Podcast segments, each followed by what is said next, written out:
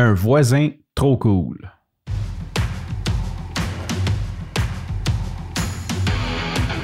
Il aime le code. Il faut que la communication soit codée, mais de façon claire et transparente. La rigidité, c'est pas pour lui. Mon nom est Francis parent et vous écoutez le Sandro Show. Mais le plus important, c'est qu'il est bélier. Ça fait un bout, j'ai pas pris le micro. Euh, j'ai enregistré deux épisodes en fait qui vont sortir a posteriori parce qu'ils sont en vidéo et que j'ai pas encore pris le temps de finir le montage. C'est quand même assez long. Ce matin, euh, j'ai eu un petit flash, on dirait un petit sentiment. Fait que juste pour te mettre en contexte, euh, je m'en vais reconduire les enfants à l'école. Présentement, je suis entre, je suis allé reconduire les enfants à l'école et mon, ma première rencontre de 8h30, mon Scrum Meeting avec l'équipe. Fait que je me suis dit, c'est quoi, je vais prendre ce petit 10 minutes-là pour enregistrer. Ça me fait du bien. J'avais envie de te parler. Puis j'avais envie de, te parler, en fait, c'est de là que part la réflexion, c'est de là que part le, sujet de l'épisode. Euh, un drôle de sentiment que j'ai vécu aujourd'hui, puis j'avais envie de, t'en parler, de le documenter, de le réécouter plus tard. C'est, euh, bon, on va faire une petite mise en contexte. Euh, septembre dernier, fin août dernier, Catherine m'a annoncé qu'on se séparait après 16 ans et quelques mois de vie commune. Et euh, aujourd'hui, fast forward, maintenant je suis, bon, on est séparés, je vis ailleurs. Et il y a une période que, j'ai trouvé vraiment difficile, puis c'est celle où, OK, on se sépare, on, on négocie, tu sais, ben, on négocie, tu sais, tu de voir est-ce qu'il y a quelque chose qu'on peut faire, tu sais, peut-être pour ne pas se séparer, whatever.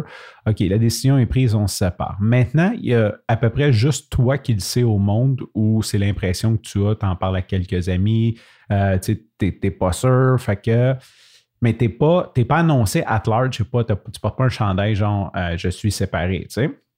Fait que les gens, quand ils te voient, un peu comme dans la tune de, de Joe qui dit euh, Demain, le, boulanger dira Bonjour les amoureux. Ben, les gens, ils ne savent pas. Fait que j'ai comme j'avais comme une espèce de, de sentiment. J'ai beaucoup de difficultés à le décrire, puis c'est ce que j'essaye de décrire aujourd'hui dans cet épisode-là. Je dirais d'imposteur ou de crosseur ou de, de, personnes euh, malhonnêtes. Euh, c'est totalement dans ma tête. Là. Je pense pas que les gens vont m'en vouloir pour ça.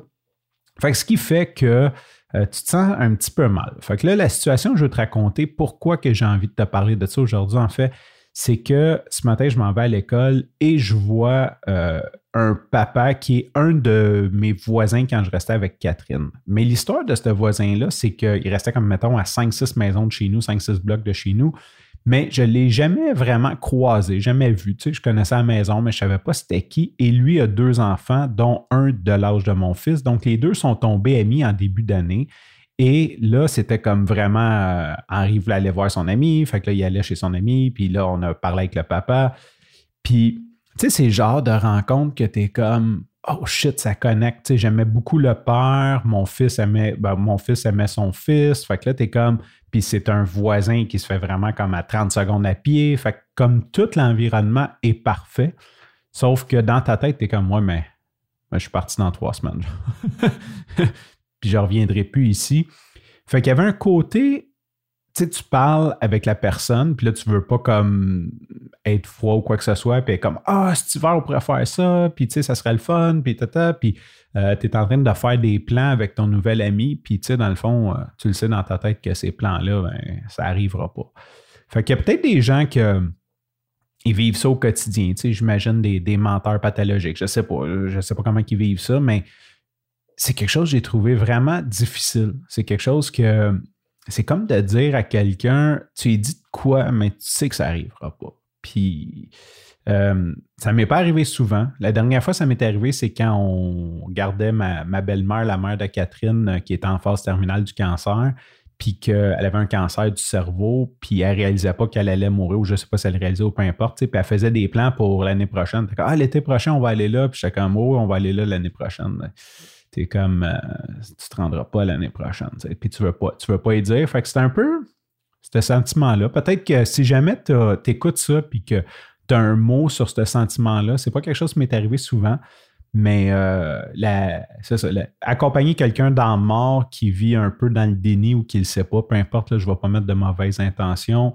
Puis ces espèces de situations-là où ce que tu aurais envie d'être transparent, puis de crier Je serai plus là, tabarnak, je suis séparé. Puis finalement, ben, tu es comme juste Oui, ben oui, ça, serait le fun, ça va être le fun, on va faire ça. Puis tu sais que it ain't gonna happen. Sur ce, je te souhaite une belle journée. Je te dis à la prochaine et bye bye.